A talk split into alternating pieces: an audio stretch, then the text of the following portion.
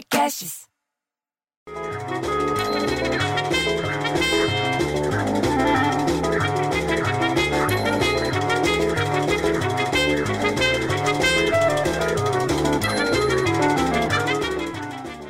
Eu sou terrível, é bom parar.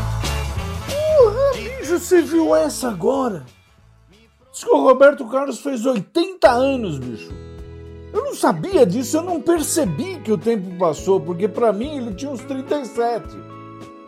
Eu lembro dele jovem cantando na televisão, lá na TV Record, que a gente falava Canal 7, não falava o nome da emissora. E agora o cara, do nada, faz 80 anos. Você lembra quando ele fez aquele filme em ritmo de aventura? Tinha mais helicóptero sobrevoando a porra toda do que tem hoje para arrumar o trânsito de São Paulo. Que o trânsito, o trânsito dos helicópteros em São Paulo é maior que o trânsito nas avenidas. E eu lembro do filme que eu fui ver, sabe aonde? Lá no Cine Mônaco. Ninguém lembra do Cine Mônaco, que ficava lá no centro. Acho que era na Rio Branco. A gente falava, vamos na cidade, eu vou no cinema lá na cidade como se o bairro fosse o interior.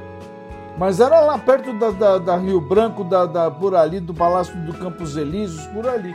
Você sabe o que essa data significa, bicho?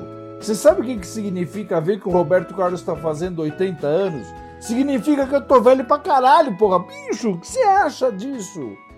Eu não quero nem pensar nisso direito. Aliás, já que eu falei de helicóptero, você viu que o mini helicóptero Ingenuity, que quer dizer ingenuidade, que é lá da NASA, disse que fez ontem, segunda-feira, dia 19, o primeiro voo em Marte. Marte pra lá da puta que pariu, bicho. Foi o primeiro voo motorizado e controlado em outro planeta. Que vai ajudar o quê? Vai ajudar a tal da Agência Espacial Americana a juntar informação e mais informação sobre as condições do tal do planeta vermelho. E eu te pergunto, para quê? A gente vai mudar para lá? A gente vai chegar lá e vai falar o quê? Vamos para a cidade? Ah, vai entender, bicho. O, o ingênuo Nietzsche, o ingênuo, o ingenuidade, que parece um drone. Eu não sei por que estão chamando de helicóptero, bicho. Porque pesa 1,8 kg. É o peso de um poodle gordinho. Chama de, chama de drone. Diz que chegou lá em Marte, dobrado, tudo dobradinho e acoplado, sabe aonde? Na parte inferior do Perseverance. Perseverance que quer dizer, sabe o que? Perseverança. Porque eles insistem. Quando eles encasquetam uma coisa na cabeça, eles insistem. E o que, que é isso aí? É um robô da NASA, você entendeu? Que pousou no planeta lá em fevereiro. Quase dois meses depois pro negócio ir lá fuçar no planeta dos outros. É o Big Brother de Marte, bicho. É isso, é o Big Brother de Marte. Ah, pelo amor de Deus. Aliás, falando no diabo, você viu o Big Brother ontem, bicho? Pô, madrugada teve treta da Juliette com a Poca. Como se fosse pouca porcaria as duas brigando. Que não é, elas nunca brigaram. Foi ontem que foi o negócio. Aí a tal Davi também chorou. É o choro Davi. Porque ela quer o quê? Ela, ela e o Fiuk, eles choram direto, você reparou? Eles choram direto, bicho. Parece um torneiro de posto de estrada que tá sempre vazando. Aí o que aconteceu? Formaram o paredão. O 12 paredão dessa porra, bicho, dessa edição, sei lá como é que eles falam. E tá lá, tá lá o Caio, o Gilberto e o Fiuk.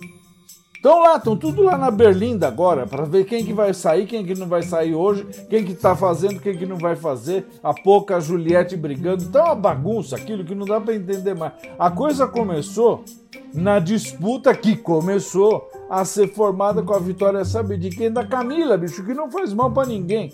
Lá na prova do anjo, no sábado. Bem na hora que a gente pediu pizza e o motoboy não tinha troco, então eu não estou sabendo direito. Além disso, além da falta de troco do meu portão, nessa semana a líder tinha direito a duas indicações. Um brother castigado pelo monstro e o outro participante. Quem que ela indicou? Gil e Fiuk, que não chorou, você entendeu? Mas daí vem a Juliette, você entendeu? Brigou com a Poca, a Poca ficou na dela, mas a Juliette ficou louca com a Poca. Ou foi o contrário? Acho que a pouca que ficou louca com a Julia. Ah, sei lá, pô, também não tô preocupado. Eu só sei que daí no sofá, adivinha o que aconteceu? Fiuk começou a chorar. E chorou, e chorou, e chorou, e chorou, e o Gil consolou. Você entendeu?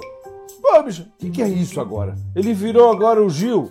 O Gil virou que ele virou agora o consolo do Fiuk. Quando o, o Fiuk precisa de consolo, ele pega o Gil. Ah, pelo amor de Deus, Gil.